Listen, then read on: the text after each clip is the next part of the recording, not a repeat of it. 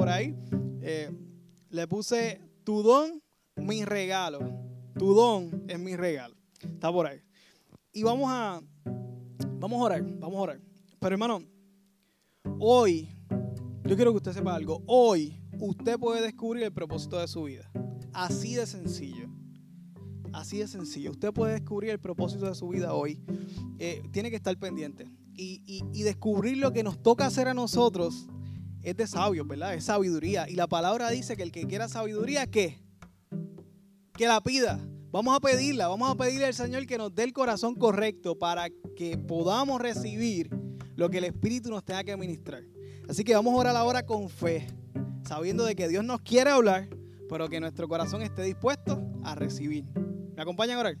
Oramos. Padre, ante ti venimos, Señor. Padre, porque a dónde vamos a ir.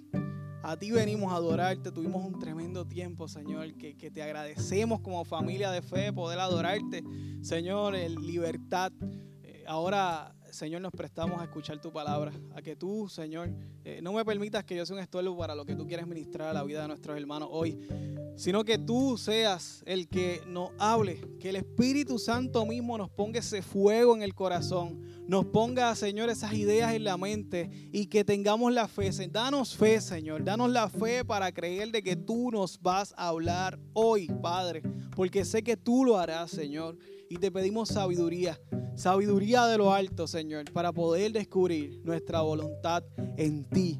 Te lo pedimos esperanzados, confiados, creyendo que tú diseñaste nuestra vida y que tú nos quieres decir lo que tú quieres que hagamos para, para tu gloria, Señor. Te lo pedimos en el nombre de Jesús.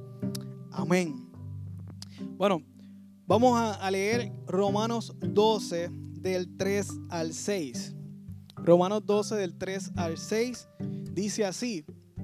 Digo pues, por la gracia que me es dada, a cada cual que está, que está entre vosotros, que no tenga más alto concepto de sí que el que debe tener, sino que piense de sí con cordura, conforme a la medida de fe que Dios repartió a cada uno.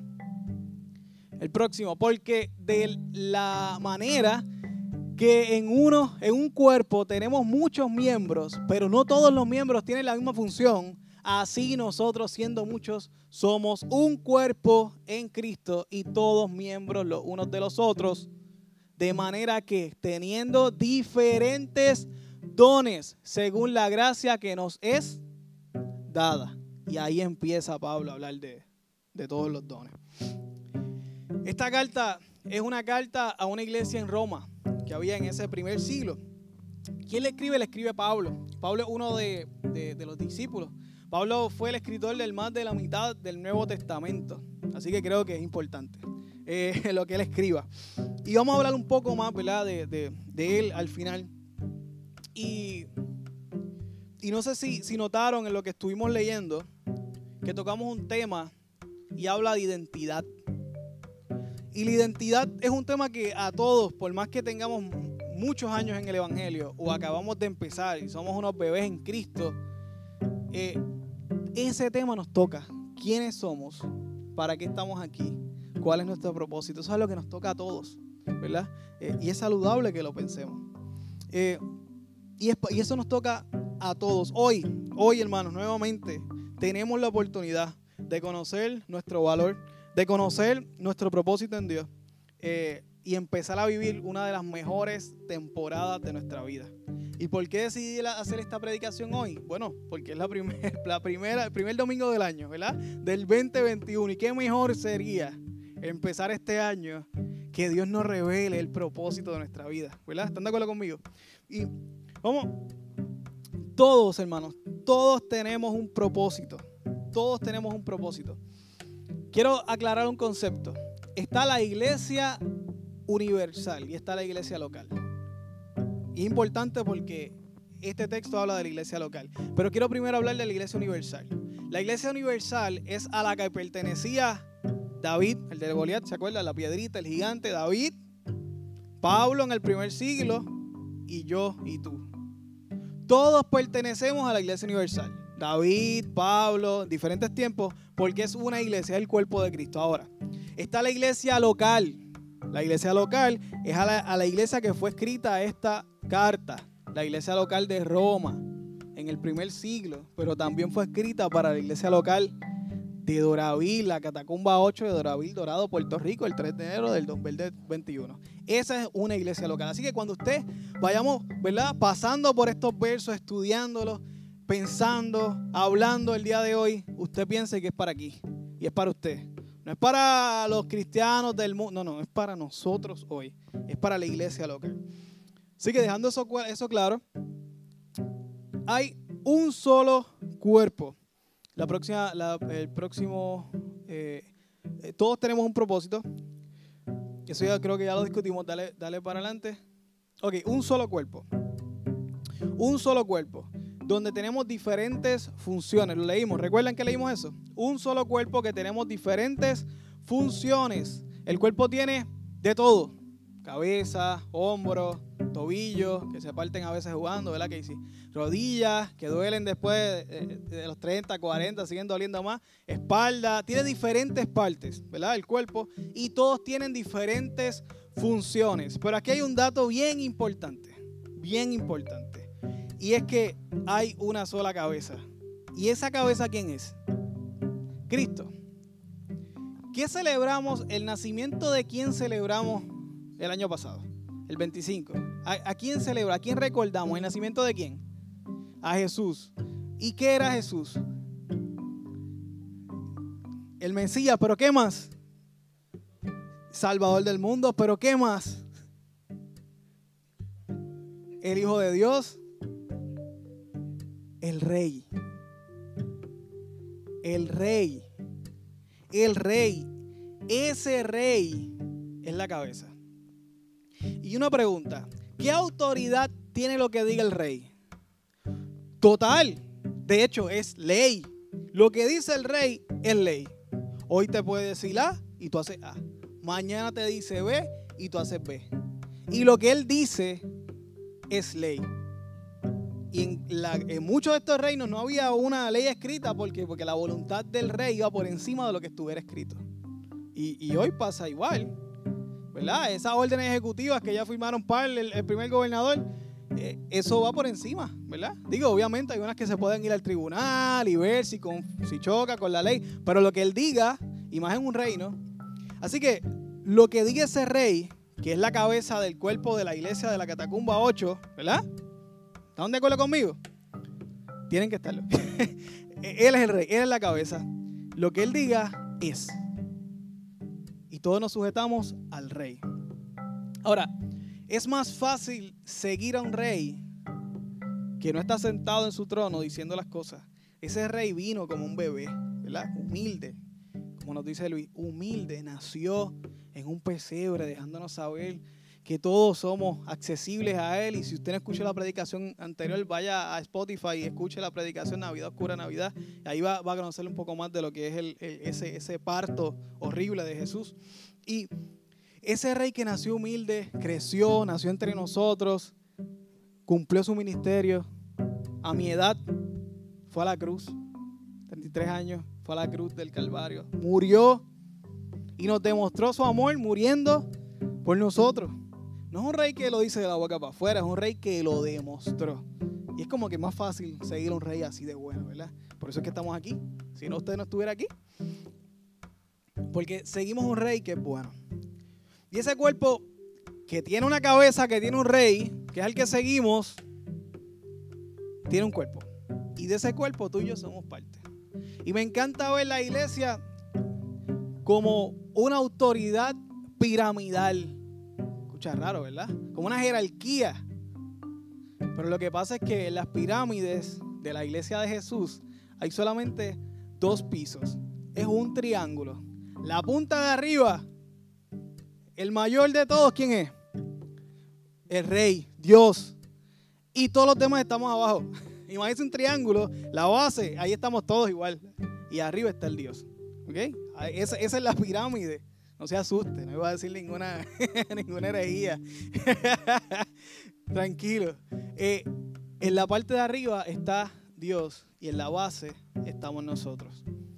Eh, en una de las consejerías matrimoniales eh, que se dan aquí, se establece el matrimonio como un triángulo de tres puntas. La punta de arriba está Dios. En, cada, en una punta, ¿verdad? De abajo está el esposo, en la otra está la esposa.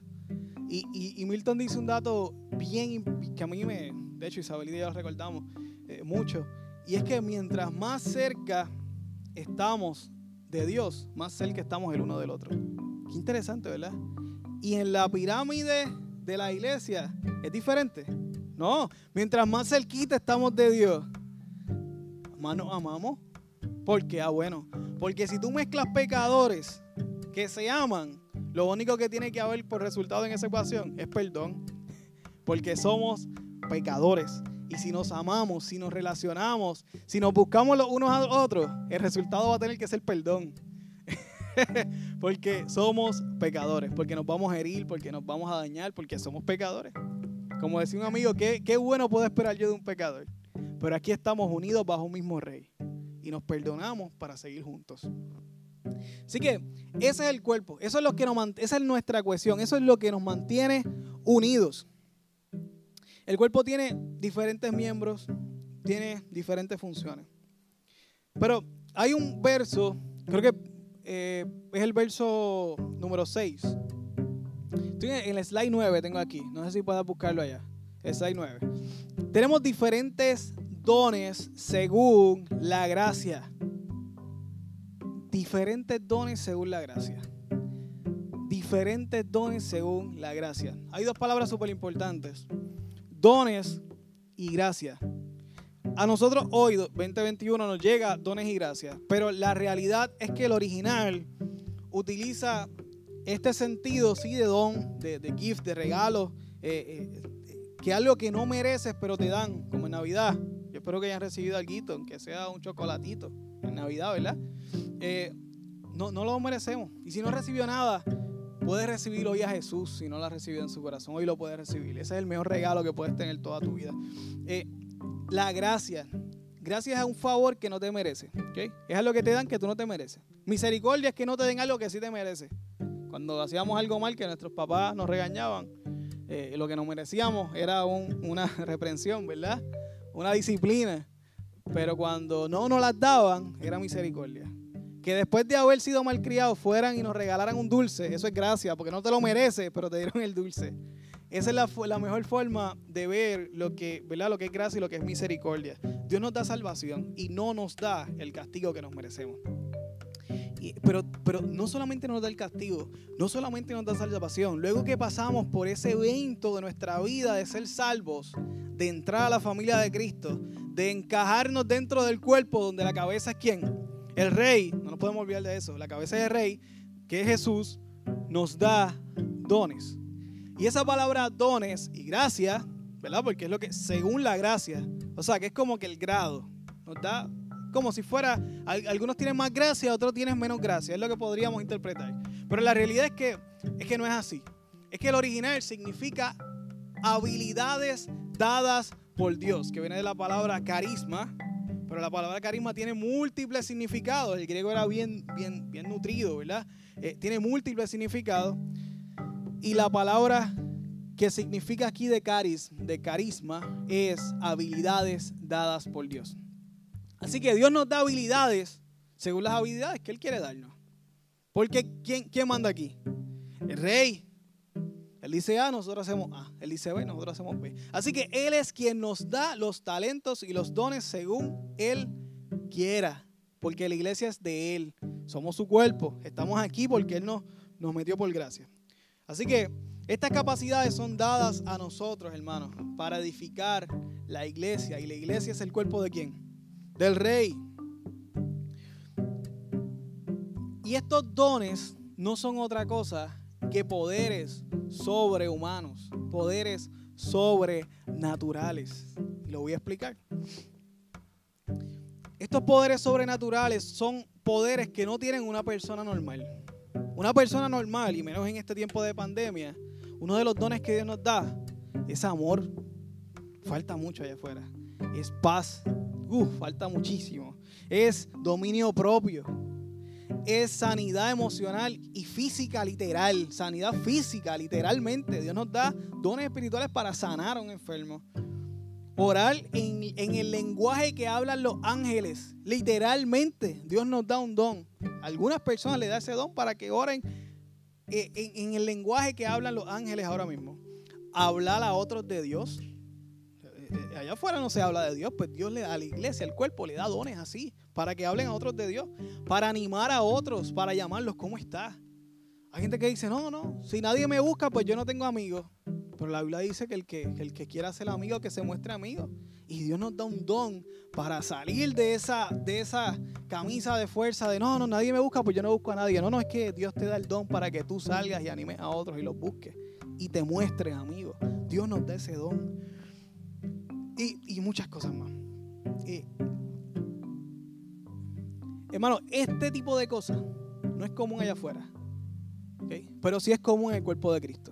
¿Alguien puede decir amén? Amén, ahí está. Los que no me creen, ahí tienen testigos fieles que le pueden decir. Allá también probablemente alguien dijo amén. Eh, los que son partícipes del cuerpo de Cristo ya han experimentado lo que yo les dije. Así que no lo estoy diciendo yo, lo decimos todos. Aquí tenemos cómplices, ¿verdad? De lo que es ese, ese trabajo que Dios hace, ese rey que hace para unir al cuerpo. Ok, ¿por qué es necesario? ¿Por qué necesito esto? ¿Por qué se necesita este tipo de, dones sobrenaturales? Pues mira, es sencillo, es simple. Adán, ¿saben quién es Adán? La manzana, el revolú, la fruta que se comió, desobedeció, el pecado. Por un hombre vino el pecado. Salió por otro hombre que es Jesús, pero por un hombre vino. Dice la escritura. Adán trajo el pecado. Con el pecado trajo la muerte. Pero no solamente la muerte eterna y la muerte física, literal, también trajo muerte de, nuestra, de nuestras emociones. Cuando nosotros estamos allá afuera, estamos muertos. Muertos. E, y, va, y el pecado va deteriorándonos. Oye, que hay gente que tiene allá afuera bondades, pues seguro que sí. Porque cuando una papa está podrida, está podrida absolutamente no, se empieza a podrir pues, de un ladito y el otro lado está buenísimo. ¿Verdad? Hay gente que tiene, que tiene buenas cualidades, que tiene muchas bondades. Y algunos dirán que algunos mejor que la iglesia. ¿Verdad que sí? Eso lo dicen muchos tienen buenas cualidades, pero, pero el pecado ha distorsionado su vida.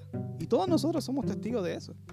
Y Dios sigue trabajando con nosotros. Pero el pecado daña al hombre de tal manera que ella es bien diferente a lo que Él diseñó.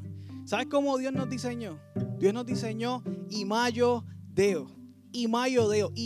hechos a imagen y semejanza de Dios como Él, como Él es literalmente. Dios nos hizo a imagen y semejanza de Él.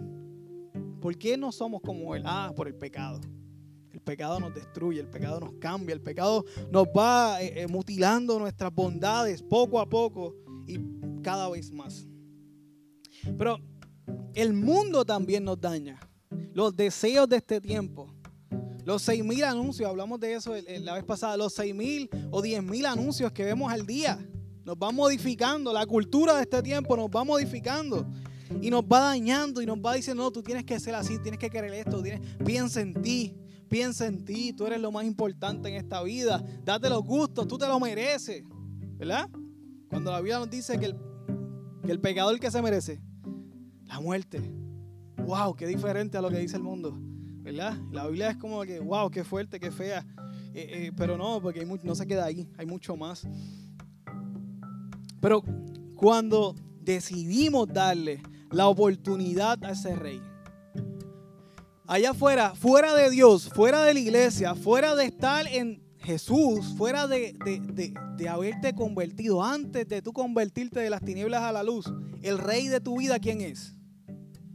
Tú mismo, mismo, mismo está sentado en el trono de tu corazón. Tú eres el que manda, tú eres el que hace. Nada, mira, aquí no me, no me, no me hacen esto, no me dan lo otro. Eh, mira, este, yo no, me habla, pues yo no le hablo. ¿Verdad? Y, y, todo el tiempo es, mira, para acá, para mí, porque yo soy el que estoy centrado en el trono. Pero cuando venimos de las tinieblas a la luz, cuando entregamos nuestra vida, cuando reconocemos que esa Navidad se haga real en nuestra vida hoy. Hoy puede ser el día que tú recibas esa Navidad también. Eh, el rey ya no eres tú. te sacas a ti mismo y sientas a quién. A Dios, a Jesús. Y no solamente es tu Salvador, es tu Señor. y es tu rey. Y si Él dice A, ¿tú haces qué? Y si Él hace B, tú haces B. Porque Él es tu rey. Ya la Biblia no deja de ser un libro de buenos consejos, se convierte en un libro que me dice cómo vivir. Es diferente. Ya la Biblia no, ay, qué bonito ese Salmo 23, me da consuelo a mi alma. Pues seguro, hay, léete Pablo Coelho y son buenísimos también y te dan consuelo a tu alma. Pero la Biblia no te da consuelo a tu alma. La Biblia te da salvación y dirección para hacer la voluntad de Dios dentro del cuerpo de Dios, que es la iglesia. Donde la cabeza es quién? El rey. El mismo rey que se sentó en tu trono es quien te va a dirigir a hacer lo que tienes que hacer. Ahora la cosa es diferente, ¿verdad? Ahora, esa imagen que el mundo distorsionó, que el pecado distorsionó, que tus experiencias horribles en tu vida han distorsionado, Dios viene a restaurarlas poco a poco poco a poco. El amor que se te fue apagando por los demás, Dios te da poder sobrenatural para que tengas amor. Eh, eh, la paz que el mundo te quita, que los estreses de la vida, Dios te la da de forma sobrenatural, de forma que nadie puede entenderla, dice la Escritura. Que está por encima de nuestros pensamientos. Esa es la paz que Dios te da. Eh, los matrimonios totalmente, Dios los restaura. Las relaciones, padre, hijos, hijos, padre, Dios las restaura de forma milagrosa, empieza a hacer cosas. Hermano, se trata de volver a ser humanos. Los dones del Espíritu nos llevan a volver a ser humanos. Amar, no es de humanos. Perdonar, no es de humanos. Orar los unos por los otros, no es de humanos. Buscar la gente, eso no te hace humano. Te hace humano. Porque el mundo deshumaniza la humanidad es lo que Dios creó a su imagen y semejanza. Los dones del Espíritu Santo te, te ayudan, te impulsan, te dan el poder para volver a ser humano dentro del cuerpo de Cristo, que es quién? Su iglesia, la iglesia local. Eso nos hace humanos. Por ende, Efesios 4 nos dice que los dones fueron dados para edificar la iglesia. Y menciona otra lista de, de, ministros y ministerios, maestros, pastores, eh, etcétera, profetas, apóstoles, etcétera. Menciona muchas cosas y hay muchas otras listas más. Son como 27. Si buscas en total los dones que me dicen, son como 27. Hay quien dice que, que, no hay más, hay quien dice que no hay menos. Realmente lo importante es que Dios nos lleva a volver a ese diseño natural que Él nos dio. Y si te da un poder sobrenatural, para que lo uses dentro del cuerpo de Cristo que es la iglesia, porque Él es el rey. Así que se usan para su gloria y para su iglesia. Tu propósito principal en la vida es para, es con y es por la iglesia. ¿Que va a afectar a mucha gente alrededor? Sí, porque el cuerpo de Cristo bendice a todo lo que está a su alrededor pero en su mayoría se utiliza en la iglesia. Por eso mi guerra, hasta cierto sentido, de que hablen de una iglesia virtual. Ningún don, prácticamente ningún don se puede ejecutar a través de una iglesia virtual. Prácticamente ningún don. No existe iglesia virtual. Ah, que existen, sí, ay, pero es que yo puedo llamar a alguien. A veces una cosa. Pero decir que transmitir el culto por internet es un universo virtual, wow, se queda muy corto. y está bien fuera del diseño. Si hay que llamar, si hay que visitar distanciamiento, pues seguro se hace distanciamiento, pero se visita. Yo no he parado de trabajar en este tiempo. De hecho, yo creo que he trabajado más que nunca. Visitando gente, haciendo cosas. Porque hay trabajo que hay que seguir que no hay forma de ser la iglesia de forma virtual. Tú puedes llamar y consolar, seguro. Pero un mensaje de texto se, se, compara con un abrazo. No, ah, no se puede abrazar. Pues está bien, no se puede abrazar. Pero si alguien está quebrantado frente a mí, yo lo digo desde ahora, rompo el distanciamiento social y voy a abrazar. Lo siento. Pero es, mi responsabilidad, pastora. Si usted no lo quiere hacer, no lo tiene que hacer. Y es responsable por su salud. Pero yo lo abrazo, me echo alcohol. Cuando llegue a casa me quito la ropa y me baño. ok, ya está. ¿Ok? Porque la iglesia tiene que seguir. Porque la, la, iglesia continúa. Porque el trabajo de la iglesia va por encima de cualquier pandemia. Porque la gran mayoría de las pandemias que ha vivido el mundo no se hubiera acabado si los cristianos no se hubieran metido. Pero eso es otro tema que podemos hablar luego. Cómo la iglesia, cómo el cuerpo de Cristo ha afectado las diferentes pandemias y cómo las ha detenido. Cómo sus familiares se fueron y su iglesia, la iglesia se quedó. Y sí murieron muchos creyentes por las diferentes pandemias pero también muchos creyentes sanaron a familiares, que después cuando volvían sus familiares, wow, y se convertía a la gente, porque bueno, porque la iglesia amó, porque a pesar de que cuando todo estaba mal, la iglesia amó. Porque, ah, por los poderes sobrenaturales que nos hacen superhumanos del Espíritu Santo.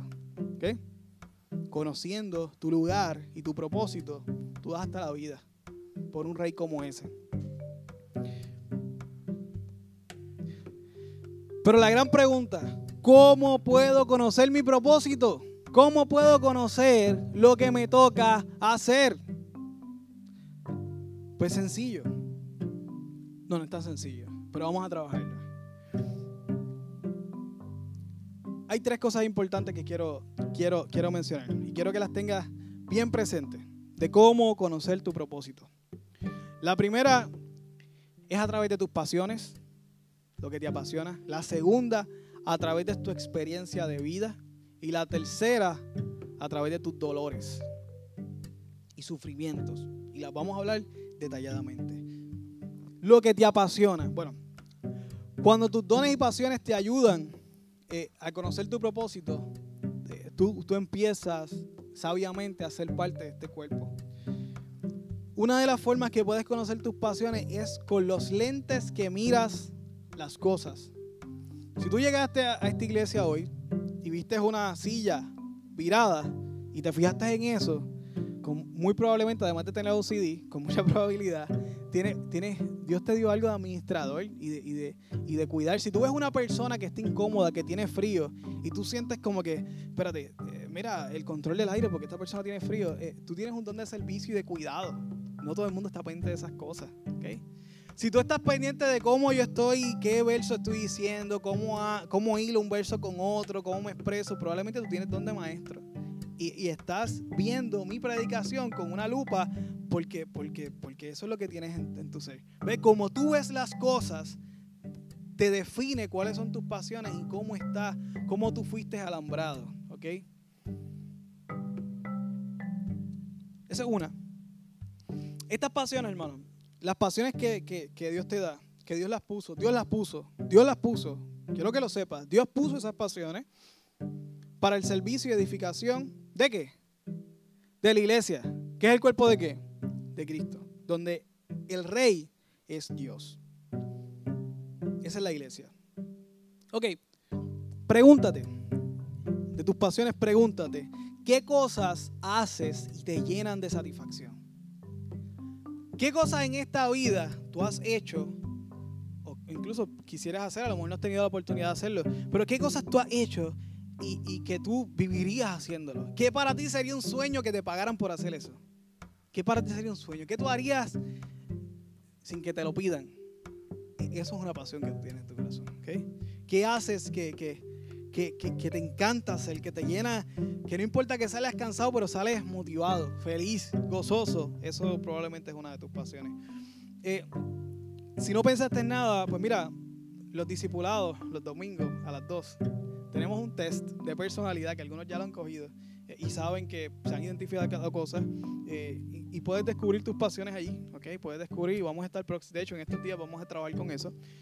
simplemente llegas aquí a las 2 y vas a poder tener esa oportunidad de descubrir esas pasiones eh, que te llevan y te ayudan a descubrir cuál es tu propósito. Porque a lo que a ti te gusta hacer es lo que deberías hacer.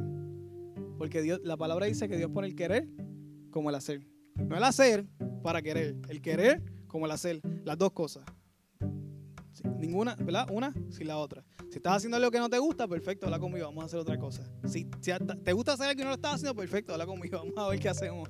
¿Ok? Si hay que disipularte, si hay que ayudarte a crecer para poder hacer eso formalmente, lo hacemos. Si hay que trabajar con ciertas áreas de tu vida para que puedas hacerlo, perfecto, porque muchas de las cosas que se hacen en la iglesia requieren requisitos, ¿verdad? Tienes un corazón pastoral, pero no cumples con primera de Timoteo, bueno, pues hay que trabajar con ciertas cosas y, y bregamos. Y en su tiempo Dios lo va a hacer. Pero esa pasión hay que trabajarla. De hecho, es mi rol ayudarte a desarrollarla. Por eso dediqué todo un domingo para esto, porque es importante. Ok, nuestras experiencias en la vida, las cosas que, por las cuales pasamos, las experiencias que, que tenemos, nos llevan a descubrir por dónde Dios nos está encaminando. Hermano, la Biblia está llena de historias donde cosas que pasaban, Dios las utiliza luego para un propósito mayor. Mira, desde personas, la vida de José, en Génesis, puedes leerla, espectacular, léela. La vida de José, en la vida de, diferentes, de, muchos personajes en la Biblia te presentan lo que ocurrió y lo que Dios hace para algo mejor. Personas, eh, países completos, pueblos completos, grupos, familias. En la Biblia está llena de esas historias donde pasan experiencias y luego Dios las usa para algo mejor. Pero también la Biblia está llena de profecías, donde ocurrieron eventos que nadie sabía ni, por qué lo estaban diciendo, que si tú miras el contexto, tú dices, esta gente pensó que este tipo estaba loco porque no se entendería absolutamente nada. Pero luego tú miras el Nuevo Testamento, el cumplimiento es espectacular. De hecho, yo vi una foto, tengo una foto de, de muchos arcos, así arcos de diferentes colores, de una promesa y donde se contextualiza. Es espectacular, un arco iris completo. Porque la vida está llena, llena de concordancia. Hay libros, tomos de concordancia solamente. Eso define que hay un Dios que está, mira, entretejiendo la historia. Eh, también hay versos específicos que te dicen que tus experiencias en la vida son para definir tu propósito. Romanos 8:28, todo obra para bien para los que aman a Dios y son llamados conforme a su propósito. Todo obra para bien.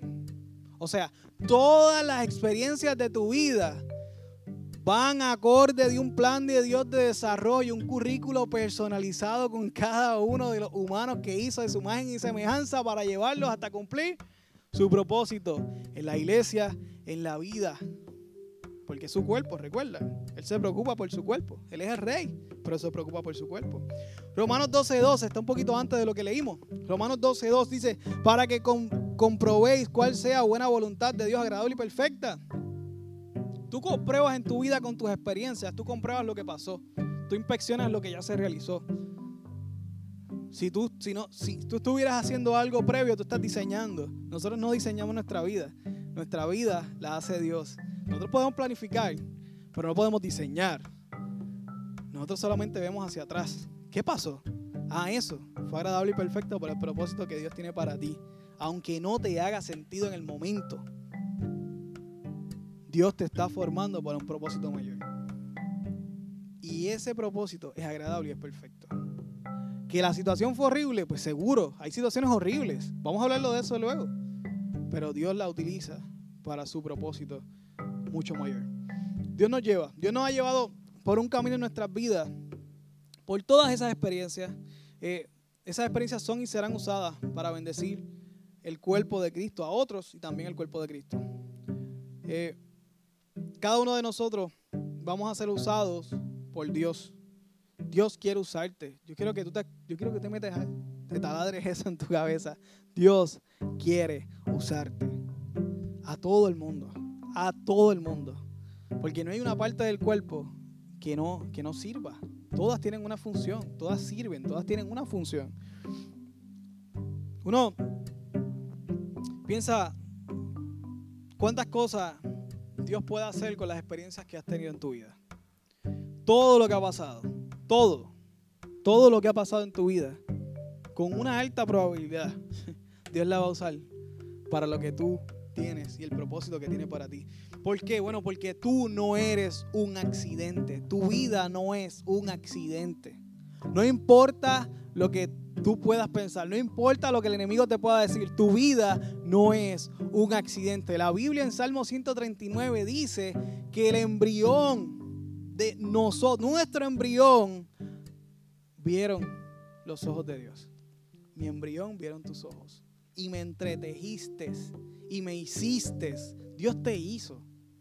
No importa la forma en que tú quieres que sepan algo. Casi todos nosotros fuimos embarazos inesperados. Nuestros padres no nos esperaban. ¿Eso significa que no nos querían? No, significa que no nos esperaban en ese momento específico. ¿Y saben quién también fue un embarazo inesperado? Que nadie se lo esperaba. ¿Adivinen quién? Jesús. ¿María lo esperaba? No. Fue traumático, lo hablamos. Si quiere leerlo nuevamente, Navidad Oscura Navidad lo puede ver. Fue traumático. Jesús fue un embarazo inesperado. La gran mayoría de nosotros, si no todos, fuimos embarazos inesperados. Pero ¿para quién no fue inesperado? Ah, para el rey. Para el rey. Porque el rey tenía un propósito y tiene un propósito contigo. Todos nosotros tenemos un propósito en particular. Que el pecado nos desfiguró, sí. Que tenemos que abandonar nuestros pecados, sí. Que tenemos que dejar de pecar, sí. Que para ser hijo de Dios hay que decirle, dar vuelta atrás toda nuestra vida y empezar a vivir como el rey dice. Sí, cuando digo así, es que siento que aquí tengo una Biblia, pero ahí está, ahí está la Biblia. Tengo un app con la Biblia, pero me refiero a la Biblia. Lo que dice Dios, ¿ok? En su palabra es lo que dice el rey. Que tienes que obedecer al rey, sí.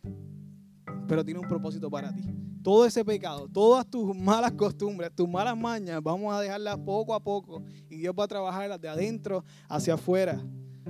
Pero ven a Jesús hoy, porque el rey quiere empezar a trabajar contigo hoy. Quedamos claros que no fuimos un accidente en nuestra vida, ¿verdad? Dios nos buscó. Dios no solamente nos creó. Tuvimos muchísimas experiencias, pero Dios nos buscó. Dios nos enamoró. Créanme, Dios nos enamoró, nos fue, fue coqueteando con nosotros hasta que enamoró nuestro corazón y dijimos, ya, este es el momento de que tengo que entregar mi vida a Cristo, ya no aguanto más. Y, cuando el fruto estaba verde, dice la escritura, son fáciles de coger. ¿Cierto? Cuando, está, cuando el fruto está maduro, perdónenme, cuando el fruto está maduro, es bien fácil de coger de la planta, ¿verdad? No hay que hacer mucho. Te hicieron un llamado y tú pasaste. Cuando el fruto está verde es como que un poquito más difícil. Porque, ah, bueno, porque aún eh, hay cosas que tienes que trabajar. ¿Que puedes hacerlo? Sí, seguro. Todos son llamados al arrepentimiento hoy. Hoy es el día de salvación para todo el que no ha aceptado a Cristo. Pero nosotros sabemos que hay gente que está mucho más susceptible. Ese fruto está maduro, está ahí, que lo cogen y se cae. Ese es el llamado. Y ahí es que, es que mucha gente llega a los caminos de Cristo. Nuestro dolor, nuestro dolor nuestro sufrimiento, los problemas que hemos tenido en la vida, las crisis que hemos tenido en la vida, definen nuestro propósito. Y quiero ver un verso y quiero que lo leamos. Segunda de Corintios 1, capítulo 1, verso 3 y verso 4. Dice así, bendito sea el Dios y Padre de nuestro Señor Jesucristo, Padre de misericordia y Dios de toda consolación, el cual nos consuela en todas son absolutos, todas nuestras tribulaciones para que podamos también nosotros consolar a los que están en cualquier tribulación por medio de la consolación que, nos, que nosotros somos consolados por Dios. Claramente dice, tú pasas por tribulaciones, Dios te va a consolar en todas y cada una de ellas. Y se acabó. No. Para que tú puedas consolar a otros. Por lo tanto, tus situaciones, tus tribulaciones, tus dolores y sufrimientos definen tu propósito. Te ayudan a identificar cuál es tu propósito y cuál es tu rol incluso dentro de la iglesia. Queda claro, ¿verdad? Los sufrimientos y los dolores que has tenido en tu vida, no es que Dios los provocó para castigarte, pero sí los va a usar para poder usarte. Sí va a usar tus dolores, sí va a usar las cosas amargas de tu vida para poder usarte. Porque recuerden que Él tiene un plan. ¿Y el plan le pertenece a quién? Al rey. Lo amargo, lo amargo de tus experiencias. Todos aquí hemos pasado por situaciones amargas. Todos hemos pasado por situaciones bien amargas. Eso amargo de tu vida va a ser un dulce para aquel que está sufriendo y está llorando así como tú estás llorando hoy o como tú lloraste en el pasado. Tú vas a endulzar la vida con lo amargo, la experiencia de lo amargo que tú pasaste. Tú vas a endulzar la vida de otro que está sufriendo y llorando hoy. Y Dios te va a utilizar. Y eso es parte de tu propósito. Dios quiere usarte. ¿Recuerdan? ¿Quién mejor para consolar a alguien que pasa por una experiencia mala que aquella persona que la pasó y la superó? ¿Quién mejor puede hablarle a un adicto a las drogas que aquel que lo sufrió y lo superó? A un adicto a la pornografía, e incluso que tuvo problemas de infidelidad, ¿cómo pudo superar eso? ¿Y cómo puede bendecir a otros para que no lo hagan? ¿verdad? Y evitarle esos problemas. O aún pasando por esos problemas, ¿cómo pueden ayudarlo para que otros puedan superarlo? ¿Quién mejor? Pues la persona que pasó por la tribulación. Porque consuela el que fue consolado. Y en ese momento no existirá una mejor persona para hablarle a ese que necesita que tú, que yo. Porque hemos pasado por unas situaciones en específico en nuestra vida. Así que nuestras malas experiencias también el rey las usa para definir nuestra posición dentro del cuerpo de Cristo. ¿Se entiende eso? Muchísimos ministerios, hermanos, han empezado por personas que pasaron por eso. Los, centros de rehabs, de, rehabilitación de drogas y todo eso, empezaron la gran mayoría por personas que también fueron viciosos. Muchos, muchos centros, grupos de apoyo, eh, pasaron por personas que pasaron por eso. y puedes seguir mencionando diferentes, diferentes ministerios, porque lo que pasamos lo pasamos para que podamos también consolar otros. Nuestro propósito en la vida, el rey lo definió. Nos toca a nosotros descubrirlo. Porque ya te di unas claves que probablemente ya en varias instancias has sentido algo, algún fueguito por ahí, alguna idea que vino a tu mente. Y el Espíritu Santo seguirá trabajando con eso. Eh, y si eres un creyente maduro, un creyente que llevas tiempo en el Señor, que has caminado, has crecido en el Señor, y, y, estás como pez en el agua en lo que estás haciendo y te encanta lo que haces, pues te felicito. Y gloria a Dios por eso. Pero ayuda, recuerda que tú llegaste. Hay muchos que no han llegado. Así que ora para que Dios te use, para que ayudes a otros a encontrar su propósito. Si eres un creyente, pero que aún te sientes como perdido en el espacio y, quisieras hacer cosas, pero no te atreves o no te sientes preparado, no te sientes adecuado para lo que tú quisieras hacer, pues por favor, quiero que sepas que son dardos de Satanás. Porque no existe mejor persona para hacer lo que a ti te apasiona hacer, porque Dios puso esa pasión. Nuevamente, hay unas cosas que llevan unos procesos, tú lo comunicas y vamos a trabajar todo lo que podamos para ponerte, para que te sientas como pez en agua. ¿okay? Haciendo las pasiones, tomando el lugar en el cuerpo de Cristo que te corresponde. Porque eso hace una iglesia fuerte, ¿Quién hace la iglesia perfecta? El rey, dice la escritura. Jesús completa su iglesia. Jesús trae gente. Jesús te dio una trayectoria que trasciende mucho más de los tiempos que llevas aquí en la iglesia. Para educarte, para llevarte por un currículo personalizado del rey, para capacitarte para tu posición en el cuerpo de Cristo. ¿Se entiende eso? Así que si eres un creyente y no te sientes que estás en el lugar, yo oro y, te, reto y que ores a Dios, que ores conmigo al final. Vamos a hacerla todos, porque todos tenemos un rol, todos tenemos unos dones que Dios nos dio para completar el trabajo en el que esa, pieza que falta en el cuerpo de Cristo. Si eres una visita o si, o si nos estás viendo por primera vez, eh, y, aún tu vida no la has entregado a Cristo, aún tu vida no has dado ese paso, aún estás sentadito como en tu trono de tu corazón, pasando por todas las vicisitudes que pasas, todas las frustraciones, todo el llanto, todo el dolor de esta vida.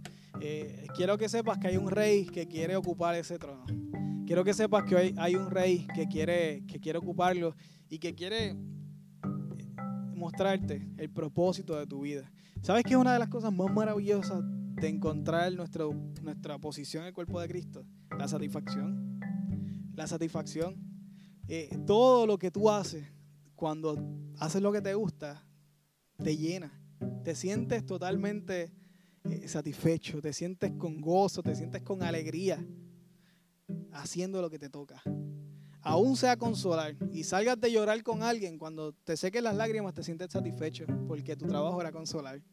Y aunque salgas triste, quebrantado, llorando, sales gozoso. Y eso es lo que el Señor quiere para todos nosotros, que nos sintamos como pez en el agua. Porque el rey tiene un plan, quiere revelarlo. Pero, pero, para eso hay, hay que dar un paso de fe. Eh, eh, para eso hay unas cosas que no encajan con otras. Tú no puedes estar en la iglesia sin ser iglesia. No puedes ser hijo si no te has dado a adoptar. Dios quiere adoptarte. Dios no quiere que tú seas el rey de tu vida. Él quiere ser el rey de tu vida. Para darte todo lo que te dije. Dios quiere que tú seas eh, su hijo. Pero para eso tienes que darte en adopción. Tienes que decirle, Señor, hoy quiero que tú seas mi padre. Y que, y que todos mis pecados tú los perdones. Que toda mi vida, eh, Señor, tú la perdones. ¿Sabes que la Biblia dice que todos los pecados son echados al fondo del mar? Todas tus experiencias del pasado van a ser echadas al fondo del mar. Incluso en Apocalipsis estuvimos estudiando que aún en ese tiempo final, dice la escritura, y Dios tuvo que recordar sus pecados para entonces entrar al juicio. Dios se, ah, se olvidó de todo esto. Y Él tiene que recordarlo, porque Él se lo olvida naturalmente. ¿Tú quieres borrón y cuenta nueva? Ven a los caminos. Ven, ven al Señor hoy. Corre a ese rey que quiere no solamente salvarte, no solamente darte vida nueva, transformar tu vida, empezar a darte esas características de humano que el pecado y que este mundo te ha quitado. Él quiere devolvértelas, a volverte a ser humano y volverte y darte un propósito dentro de nuestra familia de fe, dentro de este cuerpo, que el rey es Dios. Eso sí, eso no, no, no, no se puede negociar. Aquí hay un solo rey y se llama Dios. Eh, hay un hay una persona que fue la que escribió este texto que estuvimos leyendo hoy que se llama Pablo. Pablo, si alguien era incapaz de ser creyente, era aquel que los, mal, que los perseguía y que los mataba. Pablo mataba a cristianos. Pablo era el que los perseguía. Si había alguien que no tenía el derecho o las capacidades o las cualidades, era él. Pero un día iba camino eh, a un lugar a, seguir buscando cristianos y, y Dios se le apareció, el rey se le apareció y le dijo, ¿qué haces con mi cuerpo? ¿Qué estás haciendo que mutilas mi cuerpo? Y se le presentó. Y le dijo otras, puedes buscarlo en hecho, es increíble la historia de la conversión de Pablo. De hecho, se dice tres veces en ese libro, está increíble que eh, y Pablo, el que era incapaz, el que mataba a los cristianos, el rey se le apareció, lo puso ciego por unos días, eh, trajo a un profeta que de momento estaba más asustado porque iba a tener que ir a predicarle al que, al que los mataba. Y era casi un acto suicida para él. Y no, lo que no sabía es que el rey eh, había ya quitado del trono de su corazón a Pablo y se había sentado el rey en el corazón de Pablo. Y, cuando, y cuando este, este profeta que vino a hablarle de parte de Dios eh, lo vio, se dio cuenta que él había sido totalmente transformado. ¿Y saben qué hizo? Oró por él. Y fue lleno del poder de Dios. Y Dios le dio dones y le dio capacidades. Y rápido, al momento, fue insertado en el cuerpo de Dios. Y hoy, todo lo que leímos fue gracias a Él. Así que si te sientes incapaz incluso de venir a Cristo, te digo que realmente eh, no expliqué bien. Algo no he explicado bien. Porque créanme, Dios espera a todos. Y los espera ya. Los espera ya. Los quiere ahora. Porque Él quiere ser el rey tuyo hoy. No para mandarte, para amarte. No para castigarte, para perdonarte. No para darte lo que te mereces, sino para darte lo que no te mereces, que es mucho más abundante. Darnos vida y vida en abundancia. Así que yo te invito a que, a que hoy hagamos una oración y empecemos este año 2021 descubriendo nuestro propósito en Dios, ejecutando nuestro propósito en Dios, sintiéndonos como pez en agua, haciendo lo que te toca y llenando el rol en la iglesia del cuerpo de Cristo y, y, honrando al Rey de tu vida. Te invito a que, oremos eh, y vamos a orar ahora si, tú hoy haces una oración de salvación, si tú hoy entregas tu vida al Señor, si tú hoy decides salirte de tu trono y permitir que el rey ocupe el lugar de tu corazón, por favor, hazlo, pero dínoslo Queremos celebrarlo. Díselo a alguien. Díselo a alguien que tú conozcas que es creyente. Díselo, escríbelo en el chat. Haz algo, hay que celebrarlo. La palabra dice que una persona cuando llega y permite que el rey se sienta en el trono de su corazón, en el cielo hay fiesta. Hay fiesta en el cielo. Así que si tú quieres prender un party en el cielo hoy, lo mejor que puedes hacer es venir a los pies de Cristo y, permitir que el rey se sienta en el trono de tu corazón. Oramos. Padre, hoy venimos ante ti, Señor.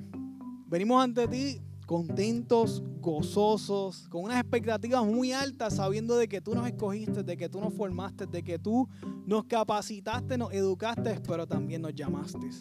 Y aquí estamos, Señor, sabiendo que tú tienes algo para nosotros, Padre, sabiendo que tú tienes un plan para nuestra vida y queremos ejecutarlo, Señor. Queremos que tú nos digas ya qué tenemos que hacer. Queremos que tú nos digas hoy, que tu Espíritu Santo mismo nos diga, que nos recuerde nuestras pasiones, que nos recuerde nuestras experiencias y que pongas en nuestra, en nuestra mente, en nuestro corazón, el plan que tú tienes para nuestra vida, Señor. Padre, hoy yo te presento a aquellos que por primera vez eh, están haciendo una oración de fe, una oración de arrepentimiento, Señor. Te pido que, que tú escojas, Señor, que tú los adoptes, que tú, por favor, Señor, los abraces, le des consuelo, eh, Padre, pero sobre todo le des gozo en su corazón. Eh, le des ese, ese gozo de saber que ese bulto de pecado ya se fue al fondo del mal y que tú no lo vas a recordar. Señor, y que, y que, y que podemos ir corriendo a un Padre amoroso eh, que no solamente nos quiere amar, nos quiere sanar, pero también nos quiere ubicar en un cuerpo para, para, estar activos, para hacer lo que nos toca, Señor. Padre, y lo hermoso de todo es que no importa la edad que tengamos, Señor, tú tienes un plan. Mientras tengamos vida, estamos en ese cuerpo funcionando. Mientras tengamos eh, aire, Señor, en nuestros pulmones, nuestro corazón lata, Padre amado, eh, hay esperanza de, de ejecutar el don que tú nos has dado, los dones que tú nos has dado, Señor. Padre, te agradezco por este te agradezco por, tu amor, te agradezco por tu gracia, te agradezco por tu misericordia, Señor, eh, que nos has dado tantas y tantas oportunidades, Dios. Te presentamos este nuevo año, Señor, donde queremos, Padre, eh, ver una iglesia, eh, tu cuerpo, Señor, que esté eh, con todos los miembros, con todas las partes, Señor, encajadas con el amor, con el perdón, con el sacrificio, Señor, con el favor tuyo, que estén todas puestas en el lugar correcto, Señor Padre. Te doy gracias por nuestra iglesia local, te doy gracias por la iglesia universal, te doy gracias, Señor, pero, pero sobre todo por nuestra iglesia local, por nuestros hermanos en la fe, por nuestra familia en la fe. Te pido que la bendiga, Señor, que, que, nos amemos los unos a los otros, Señor, porque tu palabra dice que eso es lo que hace que otros crean, Padre. Gracias por este tiempo, gracias por este domingo. Bendice esta, esta semana, esta primera semana completita que tendremos de este año, Señor. Bendice eh, todos nuestros planes, todas nuestras ideas para este año y todos nuestros proyectos, Dios, Padre, siempre y cuando estén en tu voluntad. Señor, te entrego todos mis hermanos, a mí mismo, Señor. Me pongo delante de ti para que nos sigas dirigiendo, nos sigas ubicando en el lugar correcto que nos corresponde, Señor. Te lo pedimos, te lo pedimos con fe y te lo pedimos en el nombre poderoso de Jesús, Señor. Amén y amén.